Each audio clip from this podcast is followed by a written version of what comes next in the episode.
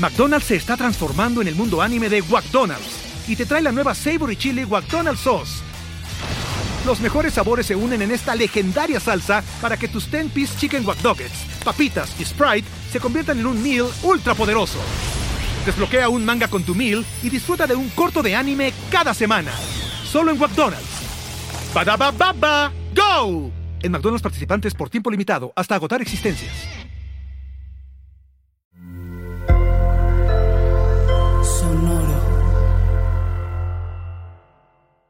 Hola, bienvenidos a Maldita Pobreza, un podcast de consejos financieros para una generación que lo tiene todo en contra.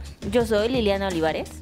Y yo soy Jimena Gómez. Y hoy tenemos un episodio muy especial lleno de intriga, misterios, ilusiones, patadas en los huevos, como no, y mucho emprendimiento. Tenemos un invitado súper especial que es Roberto Serrano. Él es el CEO y creador de la marca mexicana de muebles MobX, a quien tal vez identifique por su aparición en Shark Tank. Eh, donde justo eh, parece ser que, que, la rompió, ¿no? Dio su todo y le fue increíble, pero justo en esta conversación nos damos cuenta de que las cosas no siempre son como parecen, que esta historia tuvo un final inesperado y que todo el trayecto está cargado de emociones, miserio, traición, exnovias malvadas y patadas en los huevos. Y lo más importante es, Roberto nos va a dejar un código de descuento del 30% para ustedes, bonitos escuchas de maldita pobreza. Eh, entonces, escuchen este episodio. Cuando estén convencidos de que es el momento de invertir en un bonito sillón, mueble, silla, librero, eh, vayan a Movex eh, MX en Instagram y digan que los mandamos, utilicen el código maldita pobreza en su página web y pues nada, adultiemos en serio, porque nada dice adulto como un sillón nuevo. ¿Cómo estás? Hola Liliana Jimena, pues súper bien, muy emocionado de estar ahorita aquí con ustedes y yo con todo el gusto del mundo platico pues mis experiencias buenas, malas, neutrales de este tema Shark Tank y este tema emprendimiento. Me encanta. Roberto, ¿puedes confirmar que dijiste que estabas más emocionado de estar aquí que cuando estuviste en Shark Tank, por favor? Estoy muy emocionado, súper emocionado, porque además es que, chécate, así empezó todo. Yo eh, cuando llegué a Shark Tank llegué pensando que era una telenovela. Entonces yo me, me imaginaba ya leyendo un guion, y actuando y haciendo todo este show. Acá con ustedes es 100% real, 100% en vivo. Bueno, no en vivo, pero ya sabes, como este tema del nerviosismo, de no sé qué me van a preguntar, no preparé mi pitch, pues bueno. Sí, estoy muy emocionado y sí, eh, este tema Shark Tank eh, tiene muchas cosas eh, divertidas y otras oscuras. A ver, pues no sé con qué quieren empezar. Uy, chismecito. Exacto, chismecito. Pues muy bien. Antes que nada, quiero quitar la presión, Roberto, y decirte que yo estoy fuera. Entonces ya no te preocupes. Puta madre.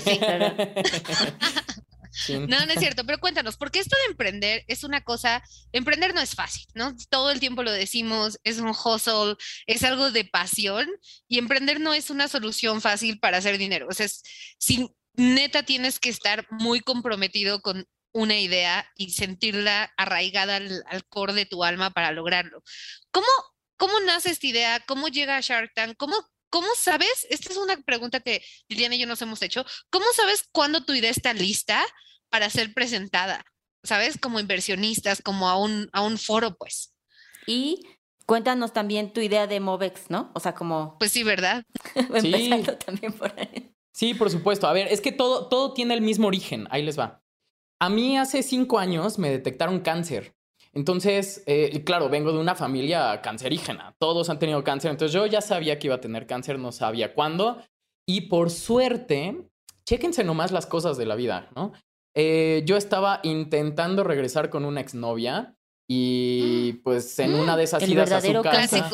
Ahí, va la oscuridad. Ahí va la parte de la oscuridad. sí, exactamente.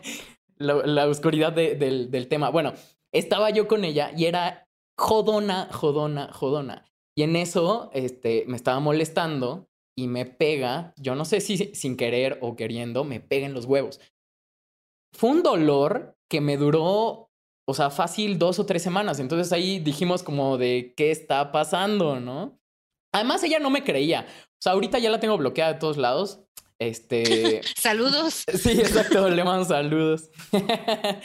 Total que hice una cita con un este, doctor para ver qué carambas era. Eh, y me dijo, o sea, me desvistió y, y, y me empezó a toquetear. Y me dijo, oye, ¿sabes qué? Esto no es normal. Aquí tienes algo. Ve por favor de una vez a estos lugares ah, para hacerte estudios de tal y tal y tal y tal y tal. Y ya sabremos, regresas conmigo y ya sabremos qué, qué tienes. dije, chin, pues bueno, pues órale va, vamos. Pero yo preocupación cero. Después eh, voy a hacerme los estudios, regreso con el doctor y me dice, güey, tienes cáncer. Te tenemos que operar ahorita. Porque si no te operamos ahorita, se te va los ganglios y de los ganglios se te va el cuerpo y ya valiste madres, básicamente. Dije, bueno, pues órale va. O sea, pero así como se los estoy contando a ustedes, mi ánimo en ese momento, el mismito. Eh, llegué al quirófano, me operaron, me quedé ahí, este, pues, un rato. Yo la verdad era como si me fueran a quitar una, una gripita, ¿no? Nunca me asusté nada. Me asusté cuando me desperté después de la operación y yo no sentía mis piernas. Ahí sí, dije, no mames, ¿no? Eh, era el tema de, la anestesia. Pero bueno, ya eh, poco a poco se me fue quitando esto. Total, que me mandaron tres semanas de estar en reposo absoluto. Eh, en ese momento yo estaba en un trabajo súper explotador que bueno, ahorita que soy emprendedor, el, el, el nivel super explotador pues no existe, ¿no? Ahora trabajo tres veces más. Exacto. Eh, total que en, esos, en esas tres semanas de estar haciendo nada, básicamente estar así acostado en mi cama, pues dije, bueno, vamos a aprovechar este tiempo que no me están chingando en la oficina y voy a diseñar los muebles de mi casa, porque claro, yo había huido de la casa con mi novia, que vivíamos juntos, a un depa nuevo, porque terminamos. O sea, nos veíamos de vez en cuando, pero terminamos, yo vivía en depa nuevo. Y como depa nuevo, y como caballero que soy. mientras tenías, o sea, mientras te acaban de operar y así? Sí. Quiero saber exactamente ese timeline. poquito antes, poquito, o sea, habíamos terminado, pero pues ya sabes que queda como fueguito y nos vemos y qué onda, ¿no? Y luego cáncer, y ahí sí fue como de, no, ¿sabes qué? Bye. Ahí sí ya fue un bye por siempre. Ok. Me ayudó. Fíjate nomás, ¿eh? Fíjate nomás el sí, cáncer. Justo te iba a decir. Sirvió para todo. Sí. Sirvió para todo, para darme cuenta de que estaba yo bien güey y para emprender. Bueno, total que me puse a diseñar los muebles de mi casa porque le dejé todos los muebles a ella. Yo ya no quería saber nada. Imagínate que me regrese un mueble con su perfume. No, hombre. Eh, entonces me pongo a diseñar estos muebles, se los empiezo a mandar a mis amigos como de, oye, ¿qué piensas? Les empiezan a gustar. Y de ahí yo disfruto mucho ese momento y digo, oye, ¿por qué no hago algo con esto que me gusta mucho? Y desde ahí empecé a generar una idea muy como oculta, ¿no? No se lo platicaba a mucha gente porque, pues, ¿para qué? Eh, y empecé a desarrollar los primeros muebles, los que salieron en Shark Tank que eran unos sillones. Pero tenían que ser sillones fregones, que no fuera nada más un cambio de diseño, sino que hicieran más cosas. Total que son muebles que se desarman, que se convierten en otras cosas y tal. Algo muy práctico para, pues para la gente de nuestra edad que busca cosas prácticas para departamentos cada vez más chicos. Eh, y así surgió la idea de MovX o MovX. Así surgió y a partir de ahí, pues yo este, me dediqué a perder dinero, a pedir préstamos, a gastarme el dinero que no tenía, eh, todo invertido en esta empresa. ¿Y por qué? Pues porque me encantaba. Y creo que ese es el primer paso de un, un buen emprendimiento, una gran pasión. Porque, mira, yo también, así como el cáncer, que, que, que cuando me dijeron, ah, sí, tienes cáncer, fue como de, ah, bueno, pues órale, vamos a quitárnoslo. Lo mismo era el tema con el dinero y el emprendimiento. Es como de, bueno, güey, pues va a regresar después, no importa, ¿no? Vamos a gastar dinero. Eso a mí no me preocupaba porque yo estaba súper apasionado y estaba muy seguro de lo que quería hacer. Entonces, creo que eso fue muy importante. En ese inter, o sea, ¿qué pasa? ¿Cuántos años tenías en ese momento? Eso fue hace cinco años, 29 años. Ok. ¿Y cómo tomas la decisión? O sea, ¿tenías ahorros? Hiciste un plan de negocios, dijiste, bueno, voy a darlo todo o voy a, invertir, pon tú todo mi patrimonio o solo 100 mil pesos? O sea, ¿cómo tomas esa decisión? Porque pues, Indien, tienes que comer, ¿no? O sea, como que tenías un trabajo fijo, te lanzaste así de todo, no importa la chingada, a ver si se vende o no. O sea, ¿cómo hiciste esa transición? O sea, cuando yo empecé a hacer mis prototipos, yo tenía otro trabajo en el cual me pagaban, que era en esta otra empresa. Eh, Menos mal, ¿no? Porque sí, no. Pues, imagínate, yo endeudado y sin ganar dinero para comer, pues no. Sí. sí. Eh, bueno, sí tenía este otro trabajo. En ese otro momento yo estaba haciendo el Museo Memoria y Tolerancia con una empresa que nos dedicábamos a hacer museografía. Y a mí me encantaba ese trabajo, pero les digo, era súper explotador y yo acá con el cáncer dije, no mames, no, no, no, este, bye, ¿no? Y hacía mucho ya lo que, lo que me gustaba diseñando muebles, pero no me podía distraer con los muebles porque no me daban un peso, eh, sino que más bien me quitaban mucho dinero. Eh, sí, yo tenía ahorros, sí invertí el 100% de mis ahorros y además, no solo eso, por suerte, había tenido yo tarjetas de crédito que me iban cada vez eh, dando que la, la... ¿Con cuál empiezas? Como con la azul, ¿no? Entonces ya, pagaba siempre y te subían al color este, azul cielo. Y pagaba siempre y te subían al otro color, ¿no? Entonces yo ya tenía una tarjeta de crédito con un chingo de crédito. Y de ahí dije, ah, pues con permiso, vámonos con todo. Me, ah, me conseguí uno de estos clips, ¿no? Con los que cobras con tarjeta. Y me cobré a mí mismo. Entonces de ahí saqué todo el dinero, porque me cobraban menos así que yendo al banco y sacando dinero. Entonces de ahí saqué un montón de dinero y todo lo gasté. O sea, literal, yo no tenía un, plan en la cabeza de, ok, necesito terminar en este momento eh, con esta cantidad de dinero y aquí ya tengo que empezar a vender. Yo no lo tenía en ese momento.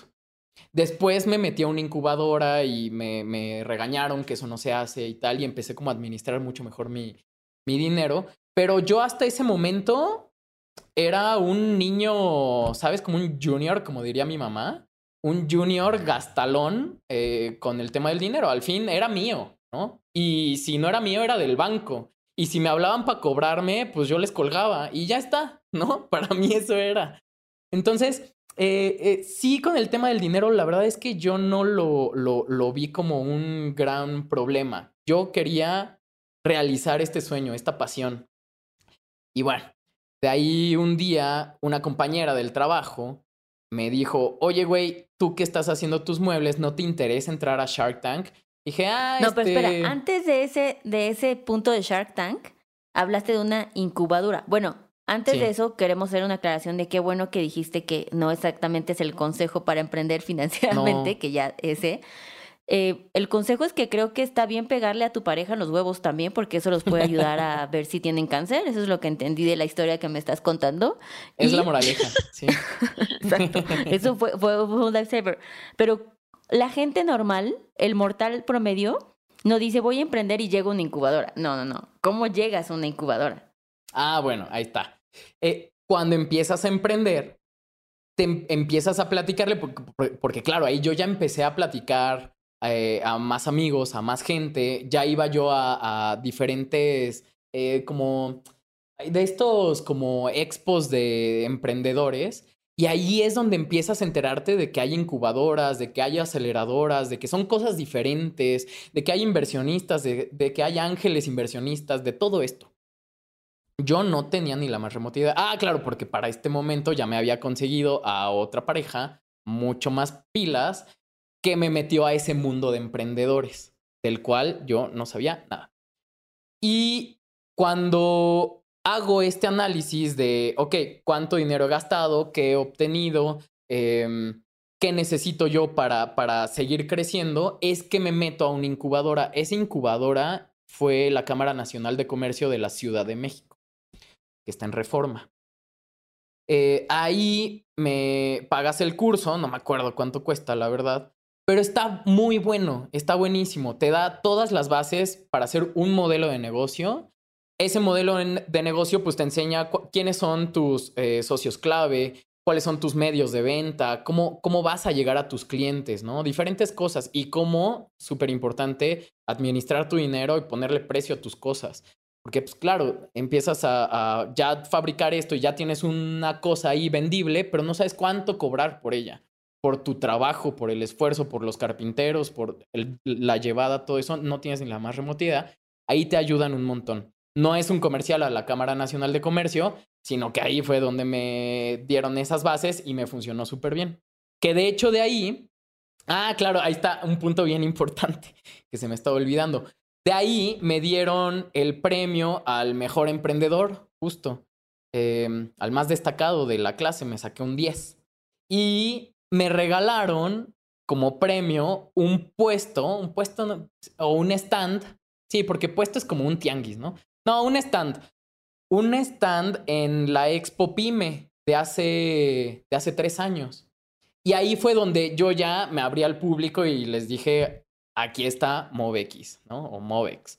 Entonces, este, me sirvió muchísimo. Ese fue el primer día que yo empecé a vender. El 9 de septiembre de hace tres años, 2018. ¿Y habías invertido tu dinerito para llegar con tus muebles y que con la bendición y ya, o sea, Exacto. que saliera de ahí? Sí, pues al final estaba en el Zócalo esta cosa y pues imagínate, era gratis y no había COVID. Entonces toda la gente podía entrar así, este, pero a montones. Miles de personas, miles, de verdad. Y claro. ¿Y cuántas piezas vendiste o cómo, te fue en la vendimia? Bueno, vendí una pieza. Vendí una pieza y, y mucha gente interesada. O sea, pero una pieza, estamos hablando que como de 28 mil pesos. Una muy buena pieza.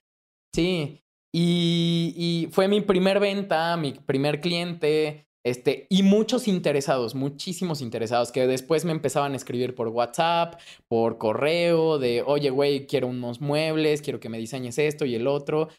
Y ahí empezó ya el tema, ahora sí, de empezar a diseñar muebles para una empresa, pues porque yo ya no quería tener patrones. Y así empezó la bonita historia de Movex. Pues eh, lo tiene todo esa historia. O sea, tiene, tiene amor, desamor, nuevo amor, cáncer. Tragedia. Exacto, lo tiene todo. Y un puesto en el O sea, alguien llame a Netflix ahora mismo. Exacto. Pero bueno, justo eso, esto que dices de la escuela y del curso que tomaste ir que te dio esas bases, ¿no? Creemos, en México emprender, como que hay de dos, como que sientes que tú lo tienes que averiguar. Y una cosa que mencionabas, que es de cuánto cuestan las cosas, ¿no? En cuánto las vendo y cómo distinguir en lo que tú estás invirtiendo, lo que tú debes cobrar. Y ese número parece muy obvio, pero dividir esos tres números es algo súper difícil para los emprendedores. ¿Cuál crees que tú en todo este proceso de te patearon en los huevos a, Shark Tank en, todo este, este timeline, ¿cuál dirías tú que fue el punto decisivo? ¿Sí como inscribirte a, ese, a esa clase? O sea, como ese momento fue donde te dijiste, ah, ok, así se hace esto. ¿O cuál, cuál definirías tú que le recomendarías a todo el que quiere emprender? Que hagas lo que hagas, pasa por esto. Bueno, a ver, antes que cualquier otra cosa, porque ni siquiera fue en el momento de emprender, de, ir a la Cámara Nacional de Comercio, ni siquiera fue cuando fui a Shark Tank, ni un rato después. El darme cuenta cómo funcionan las cosas eh, me tomó más tiempo, porque mucho de lo que hice fue prueba y error. Porque sí soy un buen estudiante, por así decirlo, pero me gusta también confiar en mis instintos. ¿No? Entonces, si en la teoría te dicen A, pues yo quiero hacer azul, ¿no? ¿Por qué? Pues porque yo quise. Entonces confío mucho en mis instintos y a base de putazos, ya no en los huevos, sino en el resto del cuerpo, quizás a veces también en los huevos, eh, es que me, me, empecé a dar yo cuenta de algunas cosas. Eh, hay por ahí un influencer que, que, como que también empuja a los emprendedores, ahorita no me acuerdo cómo se llama, que te dice, a ver, lo primero con lo que tienes que empezar es una pieza, no empieces con 20, empieza con una, posiciónala y luego vete con otra. En mi caso, eso no funcionó, porque ¿quién chingados compra sillones? Muy poquita gente. Yo me tuve que exponenciar a hacer más piezas para que la gente tuviera más opciones. Y de ahí, si no compraban el sillón, compraban la silla. Y si no era la silla, compraban el librero. Entonces, para mí y mi experiencia en este tema de muebles es abarca lo más que puedas. porque vas a llegar a más gente. Para mí ese es un, un aprendizaje que me lo quisiera legar a, algún otro emprendedor que esté igual con la misma duda. Ahora, el tema del dinero. Eh, mientras te gastes el dinero de alguien más, que no sea tu familia o tus amigos, ¿no? Que sea de los bancos, gástatelo. Pero gástatelo sabiamente. No lo despilfarres como yo, haciendo 3.000 pruebas, comprando un montón de materiales que después ya no usé hay que utilizar el dinero muy inteligentemente y eso solamente lo vas a ver cada emprendedor, porque ahorita, aunque haya otro haciendo muebles, eh, yo no le puedo dar precisamente la cantidad de dinero que se tiene que gastar en cada cosa. Más bien tiene que ser eh, sí mantener una coherencia de el prototipaje, ¿no? Eh, o la etapa en donde estén, con el dinero que, que ellos gastan y lo que les va a beneficiar después. Si tú inviertes en algo, 10 pesos, espera que ese dinero se te regrese no como 10 pesos, sino como 15, sino como 20 o más dinero.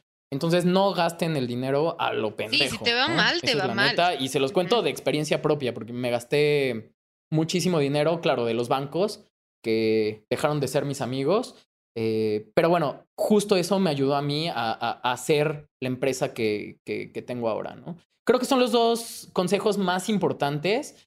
Em, abarcar más y cuidar mucho el dinero. Se vale gastar, por supuesto, pero en cosas inteligentes. Que sepan que, que ese, esa inversión se las va a regresar con creces. Oye, y ahora cuéntanos de ese momento que te preguntaba Jimena también al principio de ¿Cómo fue que alguien te invitó y cómo dijiste, em, si estaré listo, eh, solo me van a escupir y me van a hundir? Porque es un arma de doble filo. O sea, siempre lo hablamos Jimena y yo. Ajá, exacto, es como de, aquí no entra el de toda publicidad es buena. No, güey, o sea, te pueden hundir y así va, ¿no? O sea, ya nadie te respeta. Entonces, ¿cómo fue ese momento de tu vida? Bueno, e, ese momento de mi vida, una antigua colega me dijo, güey, yo conozco a alguien que ahorita está buscando empresas de, de, como para postular para Shark Tank y le dije de la tuya y le gustó un chingo, entonces no sé si quieras participar. Le digo, ah, pues sí, pásale mi teléfono, pero claro, yo con esto que les decía al principio, Shark Tank, telenovela, guion, entro, hago esto, hago aquello, digo esto que me están diciendo por aquí y ya sé lo que me van a decir los Sharks. Esa era mi idea, ¿no? Pero claro, eh, tengo un hermano que él se dedica a todo el tema de comunicación con la gente, que es mucho mejor que yo. Y me dijo, no, güey, o sea, no importa, ve, haz todo el trámite, inténtalo aunque sea, porque pasa a, 3.000 filtros y ya después te dicen si sí vas o no vas, ¿no? Me dijo, haz todo lo posible para así estar en el programa, porque eso te va a dar muchísima publicidad. Toda la publicidad es buena, me dijo, ¿no? Pues dije, bueno, órale va, le voy a hacer caso, él sabe más de esto que yo. Total que fui a los 3000 filtros. Ah, bueno, me contactó esta persona, ¿no? Me dijo, güey, pues vamos a vernos en tal lugar, preséntanos tus números, fírmame este contrato, ta, ta, ta, una y otra y otra. Fueron como tres o cuatro filtros que, que, tuvimos que pasar. Y la última era un pitch frente a un jurado tipo Sharks, pero sin ser los Sharks. Y ya estos compas te dicen si sí, si no, si lo ven muy posible. En mi caso, cuando presenté los muebles, me dijeron, güey, no mames, este, o sea, ni me preguntaron nada y se pusieron a diseñar el set. Güey, estaría de poca madre que unos cojines y un no sé qué y un tal por acá. Y yo les decía, ajá, pero, y, o sea, ¿estoy dentro o estoy fuera o qué pedo? Me decían, no, muy probablemente estés dentro, pero quién sabe, ¿eh? y es como de ya, güey. Eso fue en un diciembre. Total que me hablan poquito después, me dicen, bienvenido a Shark Tank, prepara todas tus cosas porque vas a salir en la televisión a nivel nacional. Yo, no mames, qué chingón. Me emocioné muchísimo, no por el tema este, de estar en la telenovela y ser el, uno de los actores principales, sino este, por la publicidad. No de la telenovela, sino del alcance de toda la gente, que yo tenía cero alcance en ese momento. Tenía dos seguidores en Facebook, digo, en, en Instagram. Eh, bueno, y en Facebook también. Bueno, y llega el día, me dicen, bueno, mira, el día de la grabación va a ser el, no me acuerdo, 14 de enero, no, no me acuerdo, ¿no? El día. McDonald's se está transformando en el mundo anime de McDonald's y te trae la nueva Savory Chili McDonald's Sauce. Los mejores sabores se unen en esta legendaria salsa para que tus 10-piece chicken wack papitas y Sprite se conviertan en un meal ultra poderoso. Desbloquea un manga con tu meal y disfruta de un corto de anime cada semana. Solo en McDonald's. baba ¡Go! En McDonald's participantes por tiempo limitado hasta agotar existencias. Pero ya saben ustedes que en diciembre toda la gente cierra sus negocios. Todos. Desde el Día de la Guadalupe hasta la regresada de los Reyes Magos. Y yo no tenía quien me fabricara los muebles que yo iba a presentar en el programa. Y los que yo había llevado al pitch me, me dijeron que estaban bien puteados. Pues claro, los andaba llevando de aquí para allá. Entonces me dijeron, bueno, o los arreglas o haces unos nuevos, pero esto va a salir en televisión nacional. Imagínate que la gente ve tus muebles puteados. Bueno, no saben, como 28 talleres de carpintería, se los juro, 28 o más, muchísimos. Pero lo que te lleva a encontrar al taller de carpintería es de verdad las ganas de presentar una cosa chingona. Ahí les digo otra vez, la pasión.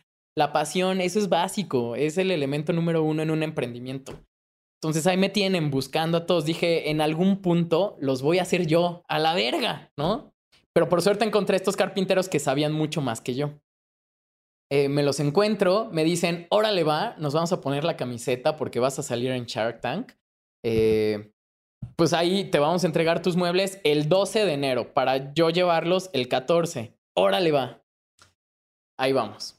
Se empiezan a fabricar, chingón. Y en eso me habla por teléfono el güey de Shark Tank. Me dice, oye, ¿sabes qué? Una chava se nos enfermó de Guadalajara y le cambiamos el día de su exposición por la tuya. Entonces te toca presentar el 10 de enero. Yo, ¿qué? Pero pues ya, ya habíamos quedado que el 14 y yo voy a tener los muebles el 12. Me dice el güey, bueno, pues ya sabes tú si los presentas el 10 o no los presentas. Yo no mames. Total, eso un sábado. Me acuerdo que es sábado, ahorita van a saber por qué háblele y háblele y háblele al proveedor, no contesta. Bueno, pues, ¿quién es mi proveedor? Un, un señor judío que no va a contestar nunca en sábado. Entonces yo le seguía hablando y hablando y hablando hasta que me contesta súper emputado de ¿qué quieres, carajo? Hoy no contesto, hoy no trabajo, ¿qué quieres? Digo, por favor, güey, necesito que tengas los muebles no el no sé qué día, sino cuatro días antes, porque tengo la presentación ese día. Me dijo, está bien, pero deja de chingarme. Me cuelga. Total que el mero día que debía de tenerlos, los tiene. Llegamos al lugar donde se graba Shark Tank. Este, 11 o 12 de la noche estoy ahí con el staff súper fregón de Shark Tank porque me recibieron a esa hora, ellos ya se tenían que haber ido, pero me recibieron a esa hora, armamos el set y de ahí al día de mañana se iba a grabar el programa. Y así fue. ¿no? Entonces, no, está lleno de, de, emoción. Literal, ahí se me, me dio diabetes, yo creo. Pues no sé, qué buena onda que es súper chistoso oír estas historias porque justo nunca son como esperas que sean, ¿no? O sea, siempre, siempre hay algo como de, y luego se me ponchó la llanta. O sea, siempre hay como esta serie de obstáculos inesperados. Y cuéntame, ¿qué fue más difícil? ¿Todo este trayecto que el carpintero y que si era el sábado y que si era el domingo y que bla?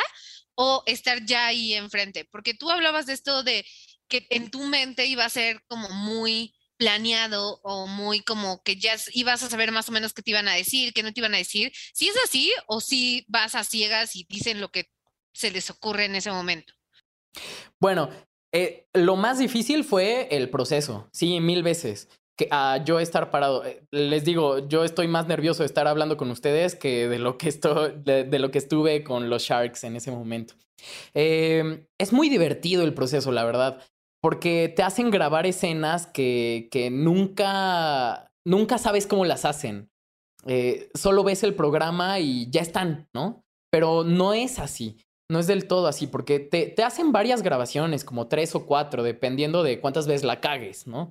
Eh, eh, te dicen, a ver, haz esta mímica, haz esta otra, pero no para actuar enfrente del escenario con los Sharks, sino estos momentos previos con los patrocinadores, cuando estás haciendo como cuentas, como practicando tu pitch, como diciendo, puta madre, no sé si me van a decir que sí o no, pero claro, eso es para los patrocinadores, eh, GoDaddy y estos. Pero ya que te enfrentas a los Sharks, ahí es 100% real, es 100% un, un volado, porque no sabes lo que van a decir. Lo que sí no sé es si ya saben qué voy a presentar. Pero igual lo tienes que presentar. Y lo tienes que presentar como, como te va saliendo, porque o bueno, no sé, a lo mejor a, mucha gente le sale muy bien todo lo que estudia antes, pero yo, o sea, tenía mi libretito así de, a ver, voy a decir esto y esto y esto y esto. Eh, y al final no dije nada de eso, sino que me fue llevando, el impulso me fue llevando y los Sharks empezaron a interactuar, entonces ya valió, mi libretito valió. Es 100% real eso. Eh, la verdad es muy divertido porque, claro, yo les digo, estoy así como súper relajado y la chingada y te hacen entrar al foro y girar y así como tres veces previo a que estén los Sharks. Y entonces, pues ya te vas acostumbrando al movimiento, pero cuando volteas y ya están los Sharks ahí y uno de ellos está dormido, es como si dices como de, no mames, sí son de verdad. Había uno dormido, no les voy a decir quién, pero había uno dormido. Que dije, puta madre, ¿y ahora cómo lo despierto, no? Que, a, lo, mejor este, pues no, yo qué sé, está aburrido, está cansado, no sé, no ha comido. Eh, pero bueno, ahorita con mi pitch lo voy a despertar. Y medio se despertó y medio que no, ¿eh? Pero eh, está bastante divertido cuando ya los Sharks empiezan a analizar tu, tu proyecto y empiezan a apostar por ti. Y a mí me lo dijeron. Eh, los tres que, que, le querían invertir al negocio me dijeron, güey, es que yo creo en ti. A lo mejor no tanto en el negocio, ¿no? Pero yo creo en ti por, por, por la pasión que tienes. Y otra vez, ahí está el discurso de la pasión. Y parezco así como una maestra de moral o de orientación de la pasión, pero no, es bien importante, la verdad. Eh, y ya, total, pasó lo que tenía que pasar ahí en Shark Tank. Vean el capítulo. Creo que es la temporada. Creo que es la Obvio lo vimos. Somos muy fans. Ah, Somos bueno, muy claro. fans. está. ¿Se acuerdan? Es... Ay, qué bueno. Amamos Shark Tank y, y aparte siempre investigamos a nuestros grandes invitados. ¿Tú qué crees? Ahorita te vamos a preguntar de una pregunta Así que de, tu mamá que nos pidió entre que la ex. que pase la ex. Chin. Exacto. sí, de hecho, Exacto. Oye, y que, bueno, al final te escogió Patty, ¿cierto? Ella fue tu, tu Shark. ¿Y qué pasa después de esto? O sea, yo siento, me gustaría pensar que después de esto, tú sales y te dan un cheque gigante, ¿no? Con la cantidad y, y te puedes ir corriendo con él y ya haces tu sueño. Entonces, siempre nos da mucha curiosidad. Me pareció una gran idea después de que ya ves Shark Tank hizo sus cápsulas de qué pasa después de que emprenden y ya, ¿no? Es como de, ah, sí, todo mejoró, lo que sea. Pero actually, realmente, ¿qué pasa? Supongo que te van y te, te checan que lo que hayas dicho sea cierto, ¿no? Asumo yo, y luego, ¿alguna vez vuelves a convivir con ellos? Siempre me da esa duda, o es como de llámale a mi asistente y que tu gente le llame a mi gente y después de eso, ¿qué pasa ahí? Exacto, ya solo se comunica la gente con la gente, ¿no? Exacto. Mm, pues mira, yo lo que me imaginaba es que iba a terminar con un cheque como de estos de Chabelo, ¿no? que son así enormes y que lo tienes que doblar como en mil pedacitos para guardarlo en, la cartera. Eh, yo esperaba eso porque estaba en bancarrota, literal. Eh, pero bueno, no pasó eso, sino que lo que pasa después es que la gente se comunica con la gente. Eh, así como bien dices. Y no es tan inmediato porque eso se graba, ya les digo, se grabó en enero y no se puede establecer ningún contacto sino hasta que sale el capítulo. Mi capítulo salió hasta agosto. Entonces yo pasé, eh, ¿cuántos meses son? Pues no sé, siete u ocho meses de, de miseria. O sea, literal, estuve a un paso de decirle a mi mamá, oye, pues veme otra vez este, limpiando la recámara porque ahí voy, ¿no? y cosa que era como mi último, último, último recurso, eh, regresar a, casa de mis padres. Y en agosto, o sea, yo sobrevivía vendiendo una que otra cosita y tuve que conseguir otra vez trabajo de arquitecto. Eh, me gustó mucho, la verdad. O sea, yo disfruto hacer eso, pero lo de los muebles es lo mío. Y estaba haciendo eso con tal de pagar mis deudas con el banco, porque ya cada vez me mandaban a un tipo más grande y más fuerte. Y era como de, no mames, el que sigue sí me va a madrear, ¿no? Y si me patea los huevos, ahí sí se me meten hasta la garganta. Eh, y empecé a trabajar otra vez en esta oficina, padrísima. Eh, y en agosto que sale el capítulo, ya me avisan, me avisan un poquito antes para yo anunciarlo en, en mis redes. Claro, mis redes con 100 seguidores. Así de, oigan, ahí va a estar el capítulo de Shark Tank. Y ya salió y en ese momento me habla Patty, o bueno, la gente de Patty. Me dicen, oye, te queremos ver, queremos platicar contigo, el tal y tal y tal, tráete tus documentos, tu alta en Hacienda y todas estas cosas. Total, que me presento ya en las oficinas, sí veo a Patty. Patty es un amor de persona, es, o sea, eh, ahí en Shark Tank tiene un personaje bien rudo, ¿no? Como con unas miradas que dices, híjole, no sé si le estoy cagando, me va a criticar, no, no sabes muy bien leer a Patty, es un amor de persona. Fuera, en su oficina, ya relajada y sin cámaras enfrente, es un amor de persona. Total que le presenté todos los modelos de muebles que yo había hecho. Eh, hubo la posibilidad de amueblarle su sala de juntas que eso sí, le, tuve que decir, está espantosa, ¿no?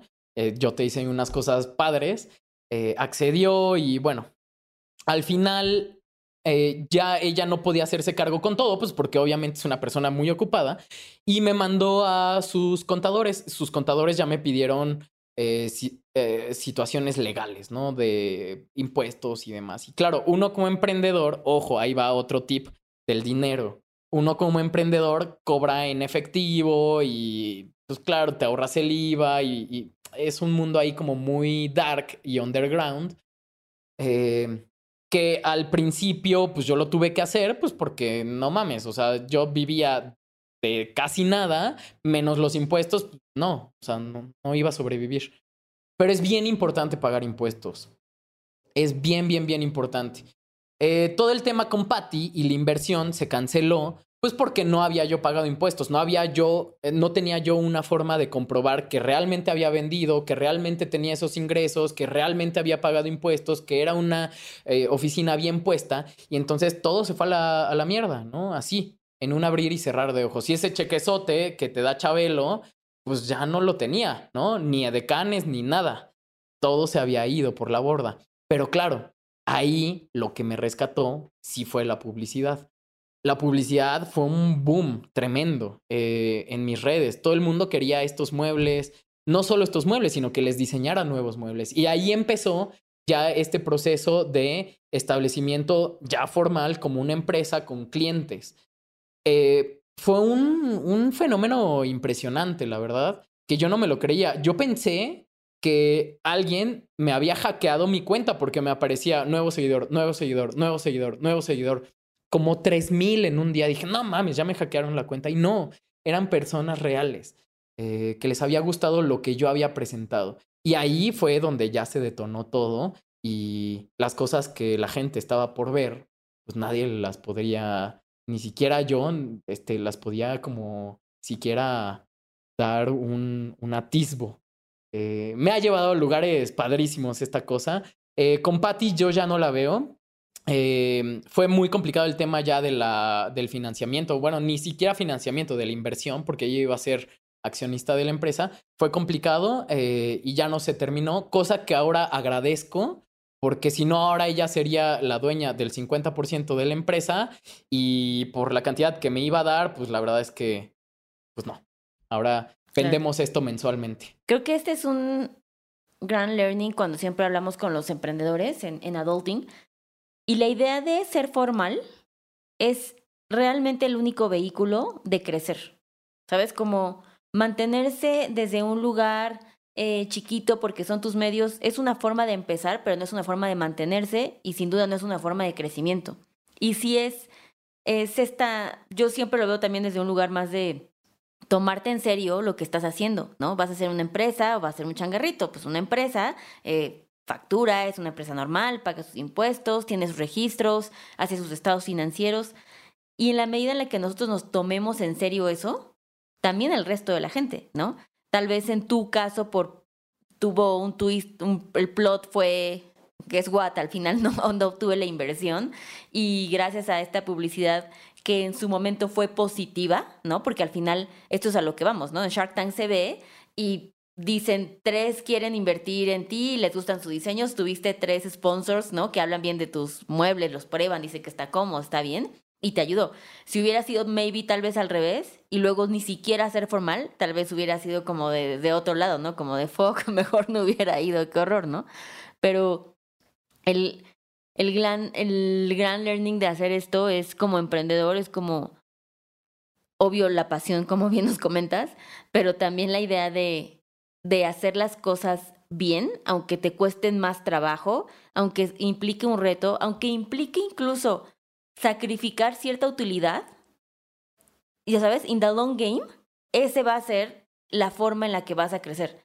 Hacer ahorita las cosas desde el principio bien también va a adecuar que tu emprendimiento se acostumbre a pagar impuestos. Es como un presupuesto personal, ¿no? O sea, como alguien que tiene un fondo para el retiro desde inicios, pues va a ser más fácil a que si lo tienes que contratar cuando ya tienes dos hijos, una hipoteca, siete perros, es como de, no mames, güey, no me alcanza, ¿no? Y parte de ser emprendedor y hacerlo como formalmente, de tomárselo profesional, es la misma creencia que tú le das a tu empresa, se la proyectas a la gente, ¿no? Y creo que eso es es algo que nos cuesta mucho trabajo porque nos gana el dinero, ¿sabes? Como a la chingada, quiero recuperar, a mí quiero billete, ¿no? O sea, como no, a costa de lo que sea. Exactamente, tienes toda la razón. Sí, cumplamos con nuestras obligaciones fiscales y este episodio es traído a ustedes por el SAT. No, es cierto. no, no es cierto, o sea, pero sí, pero sí. Pues muy bien, pues muchas gracias Roberto, súper inspirador, quiero ir a Shark Tank, Ay, pero no sé, es que no o sea, no, no tengo un emprendimiento yo solita. Bueno, no, sí tengo. ¿Qué ibas a decir? No tengo, suficiente autoestima para. No, ¿de qué hablas? Perdóname. Por autoestima no paramos. no paramos. Y si tú eres la que me dijo que tengo una mala voz, muere. No, no, no mi autoestima está perfecto, o sea, ganando, ¿sabes? No me van a poseer, levantando el evento siempre arriba, todo bien. No, más bien como siento que eso, que me daría mucho porque yo sí iría más por la telenovela que por el dinero, ¿sabes? O sea, como que sí me llama más la atención como de... De todo por un dólar. Vas a pedir un dólar de inversión. Así de, y te doy el 100% de mi empresa por un dólar. Sí, exactamente. Pero bueno, muchas gracias Roberto, súper inspirador, súper divertido escuchar toda tu historia y pues nada, ¿no? A todas tus exes, pues también gracias, porque pues te, empujaron, te patearon hasta donde llegaste. Entonces, literal. Sí, muchas gracias y pues como que está padre ver esta otra historia de no toda la gente lo hace perfecto, no toda la gente lo logra este, haciéndolo con presupuestos y teniendo ahorros. Y sometimes eso funciona y a veces también no, ¿no? Y es como el punto de emprendedor es cómo mitigas los riesgos para que puedas tener el mayor éxito posible. Y está padre saber que también si algo empezó mal, se puede mejorar. Eso es como siempre muy esperanzador saber como de, bueno, sabes, lo empecé haciendo esto y así de que en la tarjeta de crédito, luego aprendí que no, ¿no? Y el valor de la educación, de saber cómo hacerlo mejor, pues fue clave en tu vida para llegar a este lugar, ¿no? Y un carpintero que te conteste el sábado. Sí, un carpintero judío que me contestó el sábado. Mejor consigan un cristiano, así que que conteste todo el tiempo. Ay, Dios. Una, una, una, cosa más para los podcast escuchas que a lo mejor suena, suena divertido porque seguramente ya estarán buscando qué es MobX, ¿no? Que nos encuentran como MobX MX en Instagram. Igual para todos los podcast escuchas, eh, pues me gustaría, no lo hacemos regularmente, pero nos gustaría ofrecerles un descuento de 30%. 30%. Uh, es, muy buen descuento. Sí, con todo. Ya sea mueble personalizado, mueble en la página de internet, movex.mx, eh, contáctenos en Instagram. tengo una pregunta. ¿Tienen ustedes cursales físicas? Tenemos un showroom, sí, tenemos un showroom, pueden venir. Es un departamento que rentamos y que amueblamos como departamento. No somos la típica tienda de muebles. Aquí van a ver muebles fregones que están ambientados, ¿no? O sea, no es como una bodega de muebles, están ambientados. Entonces está bastante chingón. Mañana nos llegan nuevos muebles, también por si quieren venir. Es necesario hacer cita, eso sí. Es necesario hacer cita este, en el ¿Dónde Instagram. está? Está en San Pedro de los Pinos, en... Avenida Revolución 624, pero Exactamente. mejor escriban en Instagram a mobxmx, todo junto, sin guion bajo ni nada, y ya, hagan su cita y pregunten y piden su descuento. Ahí nos vemos, ahí nos vemos mañana, Roberto. Perfecto. Muchísimas con el gracias. 40, repito. no, no, es cierto, ¿eh? Oigan, es el 30, pero pues que van a llegar y van a decir como de, claro, yo escuché esta gran promoción en Maldita Pobreza. Siento que tienen que decir algo así, si no, ¿cuál es nuestro win? O sea, no sé. Exactamente, en maldita pobreza. Y si es por la página de internet, eh, que metan, ahorita lo vamos a habilitar, pero que metan el código maldita pobreza todo junto. Ah, Ah, dice, di- nos está diciendo así de, me están llegando noticias desde la oficina. me está diciendo desde que mm, Tebo, nuestro productor, síganlo en Instagram porque es muy fan. Este, que lleguen y enseñen que están suscritos a Maldita Pobreza. Exactamente. Mira qué listo, Tebo. Tebo sí Híjole, sabe. Tebo, de veras que eres una mente brillante ejecutiva atrás de este podcast, caray. Haces que funcione el sueño, Tebo. Saludos a Tebo. Buenísimo. Va, pues muchas gracias, Roberto. Yo sí me urge todos los muebles. Quiero todo. Sí, bueno, pues si estás suscrita a maldita pobreza, ya sabes que puedes venir. Ay, justo no, pero ahorita me suscribo.